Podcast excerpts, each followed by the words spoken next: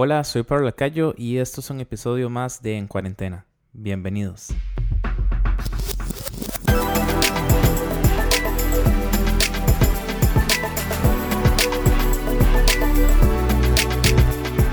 Hola, hola, soy Pablo Lacayo y esto es un episodio más de En Cuarentena.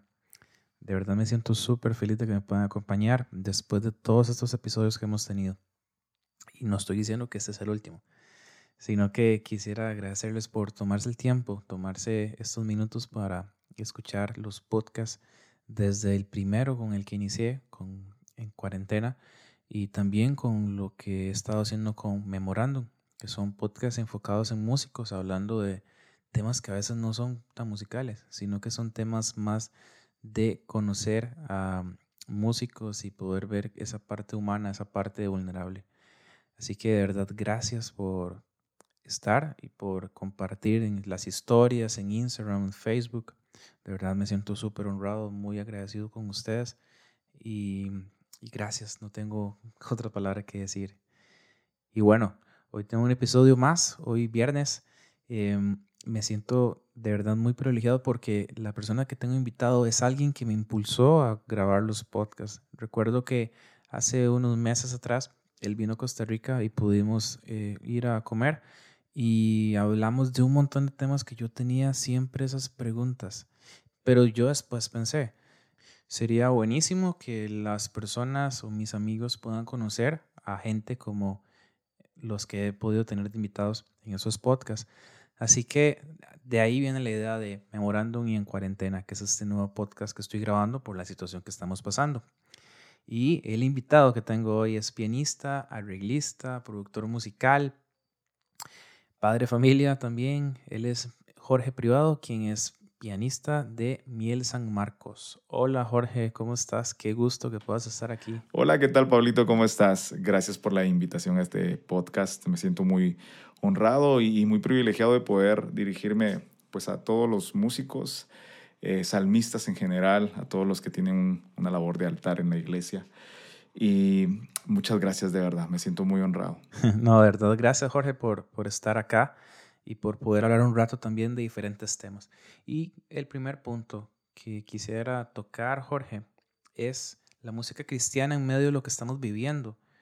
¿Qué deberíamos de cantar? ¿Qué, ¿Cuál debería ser nuestra canción? Bueno, Pablito, referente a esta pregunta que tú, que tú me haces, hay varias cosas que, que vienen a, a, a, mi vida y a mi corazón y son cosas que pues eh, aprendí en la iglesia, aprendí eh, en todo este transcurso que estuve congregado y en la iglesia con mi papá.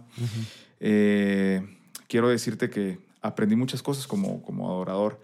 Y, y, viene a mi mente, a mi corazón, la referencia que hago en Lucas 21, 28, que dice que cuando estas cosas empiecen a suceder, erguíos y levantad vuestra cabeza porque vuestra redención es grande. Cuando yo estudio el concepto de redención y, si usted puede meterse a un diccionario, la palabra redención eh, se trata de la acción y la consecuencia de redimir, entre paréntesis, salvar o rescatar a alguien. Yo pienso que en este tiempo precioso viene el Señor anunciando desde hace mucho tiempo que su venida está cerca. Amén. Y cuando me, me, hago esta pregunta, que qué debemos de cantar, pienso cantar en la salvación del, del, Señor, en la salvación que viene en nosotros. Es decir, anunciar que Cristo viene pronto por su iglesia. Pienso, pienso que eso es lo que debemos de ahora estar declarando de que Cristo ya viene por su iglesia. Cuando em, hacemos referencia acerca de que dice, cuando escuches rumores de guerra, cuando escuches enfermedades, cuando escuches todo eso, erguíos y levantad vuestra cabeza porque nuestra salvación está cerca. Eso quiere decir que Cristo viene pronto por su iglesia y eso es lo que debemos de estar anunciando ahora. No es de estarle metiendo miedo a la gente y, decirle, eh, ya viene el Señor, te vas a quedar si eres pecador. No, declarar que Cristo viene. Señor, tú vienes por mí, tú vienes por esta iglesia y pienso que eso lo debemos de de empezar a declarar fuerte en, nuestros altares de casa, en nuestras iglesias, en nuestra congregación. En segundo lugar, canciones de esperanza. Canciones que en medio de esta dificultad, pues, ah, no sé si eh, ves todo el temor que se infunde, pero nosotros como hijos de Dios, como creyentes, y, recordar lo que está escrito en Eclesiastes 9:4, que dice que mientras hay vida, hay esperanza. Yo pienso que es, es, eh, es, de declarar estas canciones de donde el Señor nos rescata con su mano poderosa y empezarle a recordar eh, eh, a, la gente, a los hermanos de la iglesia, a nuestra congregación, que tenemos un Dios más grande que todos estos problemas, tenemos un Dios más grande que esta epidemia y que sabemos que mientras hay vida, hay esperanza. Hay esperanza. Así que canciones de esperanza, canciones que nos levanten el ánimo, sabiendo que nuestra redención es, es grande. También tenemos que eh, cantar canciones para levantar un altar en casa. Yo, eh, si bien sabemos nosotros que la iglesia va a terminar como el principio, eh, eh, altares en casa, altares en nuestra congregación, altares en nuestro hogar, altares, altares como familia. Así va a terminar ahora la, la, iglesia. Y por eso nosotros tenemos que estar preparados, tenemos que estar listos para, para esto. Me recuerdo yo con, eh, el, el, pasaje de Elías cuando fue enviado con aquella viuda, la viuda de Sarepta, y que el Señor le dijo, ve con esa viuda y esa viuda te dará de comer. Y él le pidió agua y luego le pidió que le diera de comer y la viuda le dijo, no sabes que esto es lo último que tenemos para comer y, luego yo y el muchacho moriremos. Mas, sin embargo, esa palabra se cumplió. El muchacho murió. Pero eh, eh, el milagro no solo era que, que, Elías iba a multiplicar eh, la tinaja y el aceite, sino que el milagro iba a suceder cuando Elías levantó un altar, levantó un aposento en esa casa y se tiró, se tendió encima del muchacho y empezó a clamar por la vida del muchacho. Pienso que tenemos que levantar ahora, es tiempo de levantar altares en casa. Si tú en tu casa no has, habías levantado un altar de adoración, pienso que nunca es tarde y ahora es el momento preciso para que te reúnas con tu familia y que le puedas decir al Señor, Señor, hoy levantamos un altar en mi casa, levantamos un, un altar de adoración a ti acá en medio de mi casa. Y por último, yo quiero terminar con esta pregunta, lo que dice adoración y exaltación en medio de la prueba. Mateo 5.12 dice, regocijaos y alegraos porque vuestra recompensa en los cielos es grande y porque así persiguieron a los profetas que fueron antes que vosotros.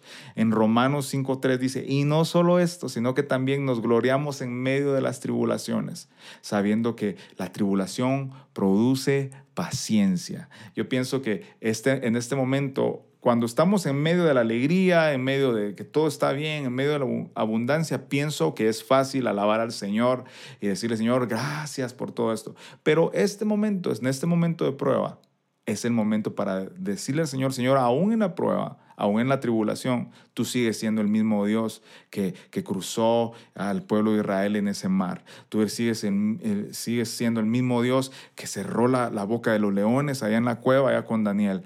Y pienso que sigues siendo el mismo Dios que nos vas a librar de, todas, de toda esta pandemia, de toda esta enfermedad y nos vas a sacar de, de, de esta tribulación.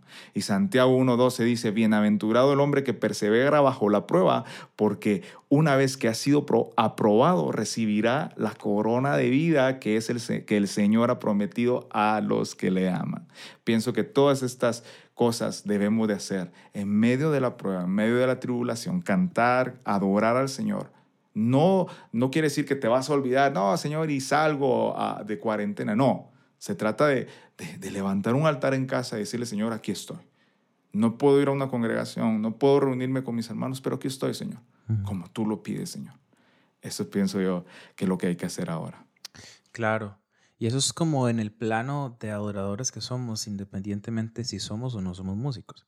Como músicos, eh, bueno, una de las herramientas que tenemos es la música para poder adorar a Dios, pero eso no quiere decir de que si yo no tengo un talento eh, hacia un instrumento, no quiere decir que no adore todo lo que respira adora al Señor. Así que ahora quisiera verlo de un lado más musical, porque ya lo vimos como un lado más general de qué es lo que tiene, tenemos que cantar en estos tiempos. Pero Jorge, eh, como productor, ¿cómo podemos trascender con lo que hacemos? ¿Cómo podemos aprovechar el tiempo? ¿Y qué consejos prácticos podemos tener para mejorar mis producciones? Bueno, Pablito, está, eh, yo te quisiera explicar varias cosas a la vez y, y, y quiero compartir parte de mi experiencia como, eh, como productor que he tenido. Pienso que ahora, en esos tiempos que estamos viviendo, uh, las redes sociales son un punto, una herramienta muy poderosa para poder expander nuestro conocimiento, para poder dar a conocer nuestros servicios. Y pienso que algo que deberíamos de hacer es tener un, buen, un, buen soporte en redes sociales, Instagram, Facebook, en, YouTube, y dar a conocer el trabajo que nosotros realizamos como productores. ¿Cómo puedo eh, eh, eh, trascender? ¿Cómo puedo alcanzar las masas? Yo pienso que tanto está lo que lo que la gente escucha, lo que puede bendecir a la iglesia. Yo te hablo como productor de música cristiana, lo que puede bendecir a la iglesia, lo que, lo que necesita la, iglesia para poder entrar de continuo a la presencia de Dios. Eh, si bien a, muchos dicen, no, es que hay que cantar música comercial y hay que hacer música comercial, que no está mal, pero mi enfoque eh, como productor de música cristiana es, es ver la música que impacte en la iglesia. Pienso que eh, eso es parte del éxito que ha tenido Miel San Marcos, es de que eh, hace música inspirada del cielo, que bendice a la gente y que incita a la gente a adorar al Señor. No quiere decir que la otra música no lo haga, todo, todo obra para bien y la música es de Dios, pero eso es lo que nosotros hemos vivido y eso es parte de lo que cuando yo me siento a producir una canción, yo le pido, Señor, ayúdame a, hacer eh, eh, que, esta, que esta canción que estoy produciendo pueda impactar a la gente, pueda bendecir a la iglesia. Y aparte de eso, pues mis herramientas, ¿verdad? Uso para, para grabar, uso Logic Pro. Y, y parte de lo que tú tienes que hacer para que pueda trascender tu música es saber utilizar tus herramientas, ¿verdad? Hay un dicho que dice cuchillo de palo en casa de herrero. ¿verdad? Eso significa de que eh, puedes tener todas las herramientas dentro de, lo que tú tienes, pero, eh, y, puedes optar con muchas cosas, puedes aportar, pero tú tienes la herramienta y no la pones a, usar, es, es, en vale lo que tú tienes. Yo pienso que es tiempo de que si no tienes ahorita eh, económicamente dinero para, para invertir en YouTube, puedes aprender tantas cosas, puedes aprender muchas cosas. Estudia géneros de música, escucha, escucha música, bastante música, que eso como productor, cuando te cae una canción, tú tienes muchas ideas, ¿verdad? Y otra, otra cuestión es que eh, tengo un equipo de trabajo, un equipo de trabajo, bajistas, guitarristas, con bateristas, eh, trompetas, saxofón, gente que haga un trabajo excelente y que tanto te puedan apoyar como, como ellos a ti, como tú los puedas apoyar a ellos. Si ellos no cuentan con un estudio, tú les puedes decir, ven, yo tengo un proyecto donde yo te grabo y donde yo puedo grabar, eh, yo tengo un proyecto donde necesito trompetas y necesito tu ayuda. Yo pienso que estas herramientas son muy básicas, contar con un equipo de trabajo como productor, como productor. Y esto se va expandiendo, se va expandiendo y, y empiezas a conocerte. Claro, ha sido muy interesante porque en estos minutos que hemos hablado, lo hemos visto diferentes perspectivas. Desde un punto mm, como músico, cómo poder vivir esos tiempos o qué cantar como productor, cómo poder trascender, pero quisiera verlo de un punto más de hijo de pastor. Jorge Privado es hijo de pastor. Y bajo tu experiencia, quisiera escuchar eh, lo que puede tal vez experimentar un hijo de pastor, porque sé que es una situación un poquito complicada siempre. Entonces, la pregunta viene por el punto de cuál debería ser la responsabilidad de un hijo de pastor dentro del equipo de oración. Bueno, Pablito, esta es una pregunta un tanto difícil eh, de responder. Eh, yo soy hijo de pastor y desde muy pequeño empecé a, tener tareas de, altar en mi congregación. Mi papá a los 15 años me delegó el grupo de alabanza porque no había otra persona, eh, no, no, no, capaz, sino que dedicada en ese entonces a la música, sino que era mi persona pienso que ese fue un tiempo de, mucha madurez para mi vida. Me ayudó a, eh, enfrentarme a tan corta edad a, muchas cosas de, responsabilidad. En ese entonces, pues no recibí una capacitación. Eh, pues como decimos aquí en Guatemala, me tiraron al agua de una vez, ¿verdad? Entonces, eh, conforme el tiempo fui eh, aprendiendo, ¿verdad? Así como, como decimos en Guatemala, puros trancazos, empezamos a aprender, empecé a aprender eh, muchas cosas dentro del grupo y, y algo que, que, viene a mi, a, mi, a mi mente y, en este momento es la palabra compromiso. ¿verdad? eso es lo que necesitamos nosotros primero como hijos de pastores, tener un compromiso delante del Señor, delante de nuestra congregación, compromiso con nuestros padres. ¿Por qué te hablo yo, yo, yo esto? Eh, viene a mi mente el versículo, que, un versículo que está en Mateo, no recuerdo muy bien, eh, Mateo 9:35 creo que es. Y déjame buscarlo por acá, creo que aquí lo tengo. Y, ok, aquí lo tengo. Y, y dice este versículo, recorría Jesús todas las ciudades y aldeas leyendo desde el 35, enseñando en las sinagogas de ellos y predicando el evangelio del reino y sanando toda enfermedad y toda dolencia del pueblo. Y al ver las multitudes, tuvo compasión de ellas porque estaban desamparadas y dispersas como ovejas que no tienen pastor. Entonces dijo a sus discípulos, a la verdad de la mies es mucha, mas los obreros son pocos. Rogad pues al Señor de la mies que envíe obreros a su mies. Cuando yo leo este versículo, viene, viene a mi mente la palabra compromiso cuando, cuando el Señor dice, el Señor Jesús dice, a sus discípulos, a la verdad de la mies es mucha. Eh, nuestra tarea, yo siempre, eh, eh, los lugares donde voy a dar taller de alabanza y adoración, les, insto a, los, a todos los que forman, conforman alabanza, que nuestra tarea no es solamente cantar canciones para la iglesia, no es simplemente hacer música, eso va más allá de, de lo que nosotros hacemos. Y una de las labores principales, no recuerdo el versículo, dice, mientras yo esté en el altar, mi tarea principal es hablarles del Señor y cantarle alabanzas al Rey de Reyes.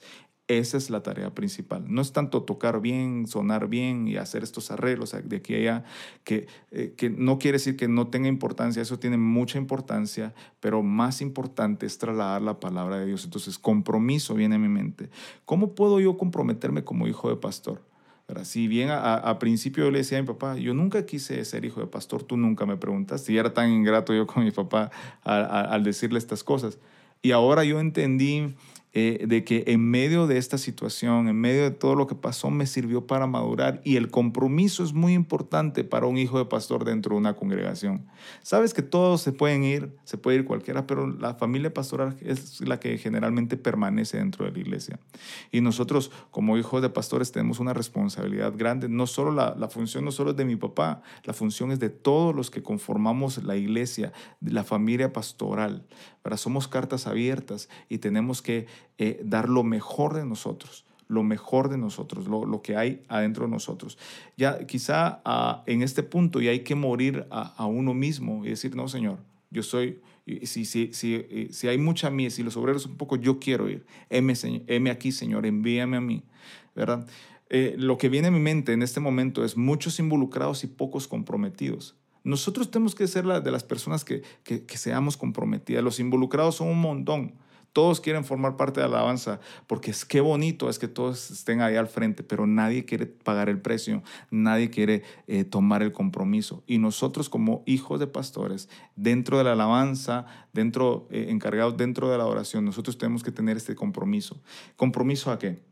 A llegar temprano a los ensayos, compromiso a aprender un instrumento, compromiso a, capacitarnos para ser buenos líderes, compromisos a, un montón de cosas que quieren, que, necesita de, de, nuestra entera atención.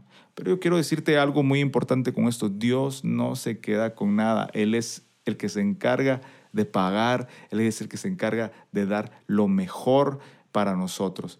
y, y algo que hay que hacer y hay que aprender a hacer dentro de todo esto es tener un equipo de trabajo, directores de grupo, directores de alabanza, directores de músico. En todo caso, nosotros no seamos muy capaces en un instrumento, tenemos que tener directores de músico, multimedia, directoras de danza, si hay danza en la iglesia. Es decir, delegar. Tenemos que aprender a delegar porque si, si nosotros queremos hacerlo todo, no lo vamos a poder hacer. Hay un, hay un dicho que dice, eh, eh, el que mucho abarca, poco aprieta, ¿verdad? Entonces nosotros tenemos que aprender a delegar, juntarnos con personas de confianza para nosotros y aprender a delegarles. Ok, yo te delego a ti los directores de grupo, yo te delego a ti los directores de alabanza, te delego a ti los directores de músico, tú vas a ser el, encargado de multimedia, tú te vas a encargar de las redes sociales, te vas a encargar de proyectar las letras, de, hacer los, eh, eh, los servicios en vivo. Delegar tareas para que lo que nosotros hagamos sea algo con excelencia. Salmo 33, 3 dice, tañed con júbilo, cantad un cántico nuevo, dice otra versión, hacerlo con destreza. pienso que para todo esto que nosotros estamos hablando es necesario de que tengamos en nuestra mente que para el Señor es lo mejor, es lo mejor que nosotros tenemos que dar. Aprender a escuchar y recibir consejo. Eh, a veces lo que no nos gusta a nosotros como hijo de pastor es que la gente nos corrija, ¿verdad? Porque como somos los hijos de los pastores, Dios guarde que se nos acerquen a nosotros, ¿verdad? Entonces, esto tiene que cambiar. Hay que aprender a, a, a escuchar consejo, a recibir consejo. En la multitud de consejos está la sabiduría, dice la Biblia. Así es, así es. Y hay que rodearnos de personas que sean influyentes para nosotros, conectarnos a, la fuente para que nosotros podamos eh, estar capacitados y poder capacitar nosotros a, lo demás. Otra, algo, un punto muy importante es de debemos de capacitarnos en la palabra, porque en la palabra está la, la verdad porque a través de la palabra nosotros vamos a poder nutrir a los que están eh, eh, con nosotros, porque a través de la palabra nosotros vamos a poder edificar. Y por último es la persistencia y la perseverancia.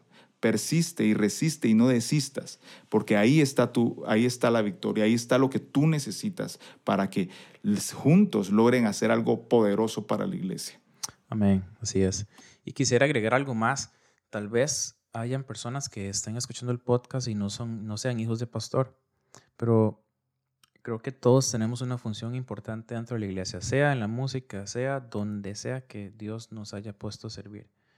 Y quisiera hablar a los que son directores de adoración, las personas que dirigen el tiempo de la adoración en la, por medio de la música en una iglesia. Hay una página que me encanta por los, temas que trae y se llama coalición por el evangelio.org. Y estaba leyendo una nota que decía que uno como líder de adoración tiene que tener diferentes maneras de educarse o maneras de aprender para poder em, hablar a la congregación. Y el autor de este blog se llama Mauricio Velarde y él dice que hay un, ABC, que ese ABC en realidad significa aplicable, bíblico y claro. Y se los voy a, a leer tal y como está acá. Dice que eh, ABC, con los años he creado esto para ayudarme a planificar mis exhortaciones. Me hago tres preguntas. ¿Es aplicable? ¿Es bíblico? Y es claro. Si no es aplicable, no será relevante a las personas y no van a ser afectadas. Si no es bíblico, lo que vayas a compartir será estéril y aunque la gente se emociona por lo que digas, no serán transformadas. Y si no es claro, la congregación simplemente no nos va a entender. Entonces, cuando estemos dirigiendo delante de las personas tenemos que tomar en cuenta esos tres puntos. Si lo que estoy diciendo es aplicable, si lo que estoy diciendo es bíblico y si lo que estoy diciendo es claro. A partir de ahí, el mensaje va a tener más, más trascendencia y lo más importante va a poder transformar. Si no transforma, son palabras bonitas y maquilladas. Tenemos que transformar y esa transformación es por medio de Dios, del Espíritu Santo. Y Jorge, ahora quiero ver un poquito o llevar la conversación un poco más a un tema de director musical. Em, muchas personas eh, se preguntan, bueno, ¿qué es un director musical? No sé si alguna vez han visto que hay un músico que está con micrófono y parece que está contando chistes. A veces cuentan chistes, no mentira. No, tiene un micrófono y tiene una comunicación constante con la banda. Eso es un director musical. El director musical está pendiente de la persona que está dirigiendo, la persona que está cantando. Entonces, el que dirige está 100% viendo todo lo que está sucediendo. Así que Jorge, quisiera que puedas darnos cinco consejos prácticos para mejorar la función de director de banda. ¿Cuál, cuál crees que sean esos consejos o esos tips que puedas darnos para poder mejorar en nuestra dirección musical? Bueno, ah, algo que, que puedo eh, aconsejar referente a esto es eh, como director musical, yo tengo que ser una persona entendida en el, en el mover de Dios, eh, en el mover de los tiempos. ¿Por qué? Porque nosotros estamos ayudando en ese momento, somos eh, la voz del director de alabanza hacia todos los que estamos tocando en ese momento, los que estamos cantando y los que estamos acompañando en ese momento. Entonces, tenemos que estar conectados en, de una forma espiritual a lo que está sucediendo dentro de la congregación. Entonces, como punto número uno debemos de, de, orar, de tener nuestro tiempo de comunión, estudiar la palabra, pasar tiempo de intimidad con el Señor, para que puedas conocer e identificar el mover de Dios dentro de la congregación. No como les digo, y perdonen que yo siempre estoy recalcando, recalcando esto, bueno, no debería pedir perdón, pero siempre recalco esto, debemos estar conectados con el Señor, debemos estar conectados constantemente con Él para que cuando estemos, el, director esté, valga la redundancia, dirigiendo la alabanza a, la iglesia, sea más fácil el trabajo entre todos, ¿verdad? No sé si han sentido ustedes en algún momento eh, una tensión en el grupo o no fluye como debería de fluir la alabanza es por, este mismo de cosas, por estas mismas cosas. Porque no todos están conectados en este momento. Qué maravilloso es cuando todo el equipo de alabanza y adoración entienden la responsabilidad que tienen en el altar de encaminar a la iglesia hacia, eh, de continuo hacia la presencia de Dios sin ningún estorbo. ¿Verdad? Cuando nosotros entendemos esta hermosa responsabilidad, la, la alabanza y la adoración fluye para que nosotros podamos ser eficaces en el servicio de Dios, ser asertivos es decir, qué canciones voy a cantar, qué canciones puedo, eh, eh, qué movimientos tengo que hacer, qué acordes puedo meter en este momento de administración. El director de alabanza está lanzando una palabra que está edificando la iglesia. ¿Qué vamos a hacer nosotros como músicos? El director de alabanza tiene que estar conectado con esto. Por eso tenemos que estudiar, tenemos que orar, tenemos que estudiar la palabra, pasar tiempo de intimidad con el Señor. Punto número dos, ser personas de compromiso. ¿Qué significa esto? La puntualidad si algo nos caracteriza a nosotros músicos, que siempre llegamos tarde a todos los lugares. Tiene que cambiar ese, ese, e, ese concepto que está en nuestra mente, la puntualidad. El tiempo es muy importante dentro del equipo de músicos si queremos nosotros crecer. Por eso, entre más tiempo tengamos de ensayo va a ser mucho mejor. Además, si tú llegas tarde es como faltarle respeto a los que sí llegaron temprano. Es una, es una tremenda falta de respeto eh, para todos aquellos que se esfuerzan. Yo pienso que esto es parte como de la mayordomía que nosotros debemos de aprender en la iglesia, ser buenos administradores de los bienes del Señor. Si a ti te entregaron este, este privilegio hermoso de dirigir la alabanza, tienes que ser buen mayordomo, administrar tu tiempo, empaparte de música, de todo esto, porque tú eres, tú estás transportando esto que el Señor te confió a ti, ¿verdad? Número tres, tienes que prepararte aún más de lo que los demás lo hacen pienso que tú tienes que ser la persona como director musical, como director eh, de, equipo, como director musical. Eh, tienes que ser más el más preparado de todos. ¿Por qué? Porque tú eres el que vas a enseñar. Tú eres el que vas a decir, en este momento vamos a hacer esto. Ahora subamos a este acorde. Ahora disminuyamos acá. ¿Verdad? Tú tienes que tener esa mente eh, amplia de conocimiento. De esa manera ellos te van a seguir. ¿Por qué? Porque si, si tú tienes esto de seguir creciendo, los que van atrás tuya lo van a querer hacer, te van a querer imitar. Entonces es muy importante que tú sepas más de todas las personas que te rodean. ¿verdad? Otra eh, cuestión en este mismo punto es, tú eh, ensaya tanto, tu ensayo personal tiene que ser, uh, wow, increíble, de una forma que tú te metas eh, tanto como tú lo puedas hacer. ¿verdad? crecer, ese crecer, porque si tú creces, los que están a tu, a, contigo, los que están alrededor de ti, van a crecer. Punto número cuatro, las transiciones, la armonía, eh, para que las canciones no sean monótonas, para que no sean igual todas, que tengan en, en, ese momento en que supongamos que estamos en un momento de adoración, para no cortar ese momento y poder pasar otra canción, apliquemos esta transición, pero obviamente pues lo hacemos en los ensayos, ¿verdad? Para que en alabanza ya estando dentro de la, de la iglesia ya sea algo, wow, que no se corte y que la gente se baje en ese momento del cielo y que porque no supimos hacer una transición, ¿verdad?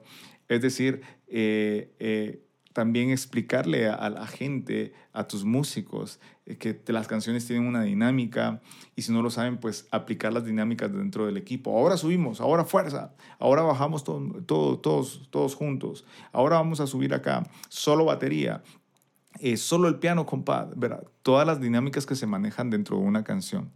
Eh, en el caso, esto puede ser eh, las transiciones que se manejan después de cada canción o la canción que, antecede a una administración. Ahora, después de esta, no hay lugar más alto. Después de eso, ¿qué vamos a hacer? Ok, nos vamos a, a re, luego pasamos a un fa sostenido, luego volvemos al primer grado o vamos al, al cuarto grado, sexto grado y cosas así estamos manejando constantemente. Por eso tenemos que estar bien empapados. Y todo esto se hace dentro de los ensambles que se hacen en los ensayos de, de alabanza. Saber dirigir, el punto número cinco, saber dirigir alabanza, a, a la banda en ese momento que estamos todos conectados con mucha eficacia. Y la forma en la que nosotros podemos hacer esto con mucha eficacia es aprendernos nuestra parte de una forma eh, de, con mucha responsabilidad. Si parte de los nerviosismos que nosotros enfrentamos cada vez que subimos a ministrar, parte de ellos, que yo puedo decir que es un 50%, es porque no ensayamos lo suficiente, porque tenemos miedo a confundirnos. Si nosotros tomamos la responsabilidad y somos buenos mayordomos, vamos a ensayar lo suficiente para que nosotros como directores de músicos, directores de banda, podamos dirigir a la banda con mucha eficacia y que, le, y que el, el culto al Señor, el altar que levantemos en, esa, en ese momento dentro de la iglesia sea asertivo para la iglesia. Y ese es uno, esos son los cinco consejos que yo le puedo dar. Hay más, pero por cinco por hoy.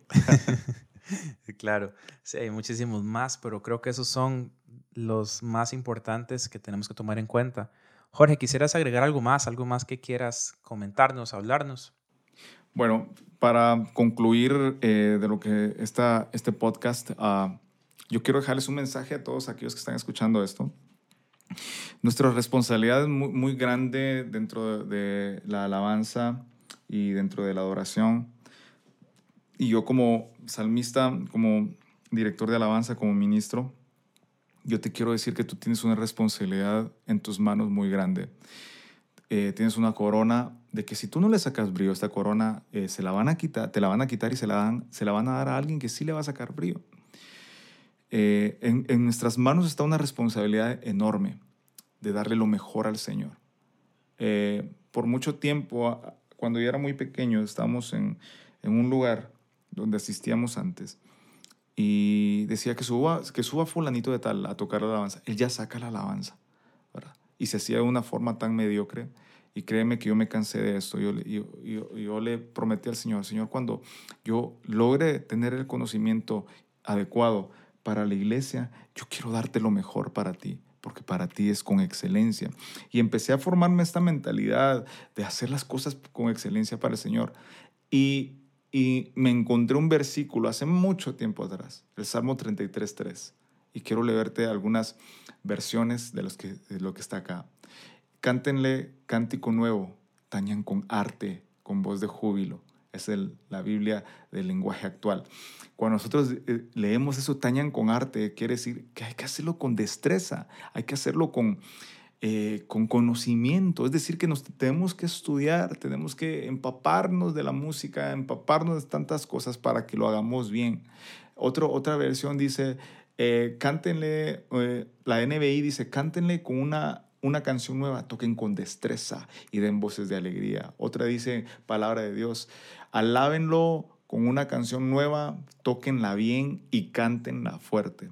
O sea, yo entiendo que mi responsabilidad es muy grande dentro de, la iglesia. No solo simplemente es de ser músico, de ser un cantante, se trata de ser salmistas, de ser tañedores de la presencia de Dios. Y creo que en este tiempo jugamos un papel muy importante, porque en este tiempo que estamos pasando nosotros, eh, quizá este, este, este tiempo tumultuoso de, de tanto, tanta enfermedad, tan, tanto problema, yo pienso que nosotros como salmistas somos los que el Señor ha preparado para llegar como en, aquel momento cuando eh, eh, era, eh, Saúl era atormentado con aquel espíritu enviado de parte de Dios, para que nosotros a través de la música, a través de lo que nosotros hagamos, podamos transformar los ambientes, podamos transformar esas atmósferas.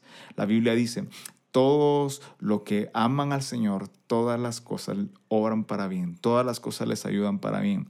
Y pienso que en este momento, cuando las plagas llegaron a Egipto, eh, eh, el pueblo de Israel no sufría de ninguna, de ninguna cosa mala. ¿Por qué? Porque estaban confiando en el Señor. Y pienso que tú y yo, si estamos agarrados de la mano de Dios y como buenos eh, salmistas, como buenos músicos, podamos cantar una alabanza que pueda levantar el ánimo de aquellos que tengan un espíritu opacado o que estén cabizbajos. Esta es la tarea importante de nosotros. Pienso que en este tiempo estamos viviendo aquel versículo que dice, y es necesario que nosotros menguemos para que Cristo crezca en nosotros. Y en este tiempo que quizás nosotros estamos dentro de nuestra casa, dentro de nuestros estudios, dentro de, nuestro hogar, levantando un altar, decirle Señor, Señor, hoy menguo yo y que tú crezcas pienso que es muy importante esa parte de nosotros. Así que amigos, eh, ánimo. En este tiempo yo pienso que estamos los unos con los otros para apoyarnos y recuerda, levanta un altar en tu casa, levanta un altar para el Señor y que la presencia de Dios more en tu casa. Llévate la presencia de Dios como Obededom se llevó el arca del pacto a su casa, llévatela tú también. Gracias. Dios te bendiga. Amén. Qué bueno eso. De verdad estamos viviendo un tiempo que está marcando y tenemos que estar preparados para lo que viene. Es una gran cosecha que viene, pero tenemos que estar preparados. Y claro, creo que lo principal es hacer altares de adoración en nuestras casas, como en un principio, como era la iglesia primitiva. Y Jorge, de verdad estoy súper agradecido. Gracias por, por estar en este podcast. Eh, gracias por inspirarme tanto, inspirar a tanta gente. Eh, de verdad, súper agradecido. Pues Pablito, pues para mí también es un privilegio enorme poder estar acá en este, eh, en este medio y poder eh, compartir un mensaje de esperanza. Gracias por la invitación, Pablito. Te quiero mucho, hermano, y gracias por estar todos al pendiente. Dios les bendiga. Gracias, Jorge. Esto fue un episodio más de En Cuarentena. Este fue el episodio número 10 ya de En Cuarentena, este podcast que eh, nos va a ayudar a sobrellevar esta situación que estamos viviendo de el coronavirus y todo lo que implica hacia la iglesia.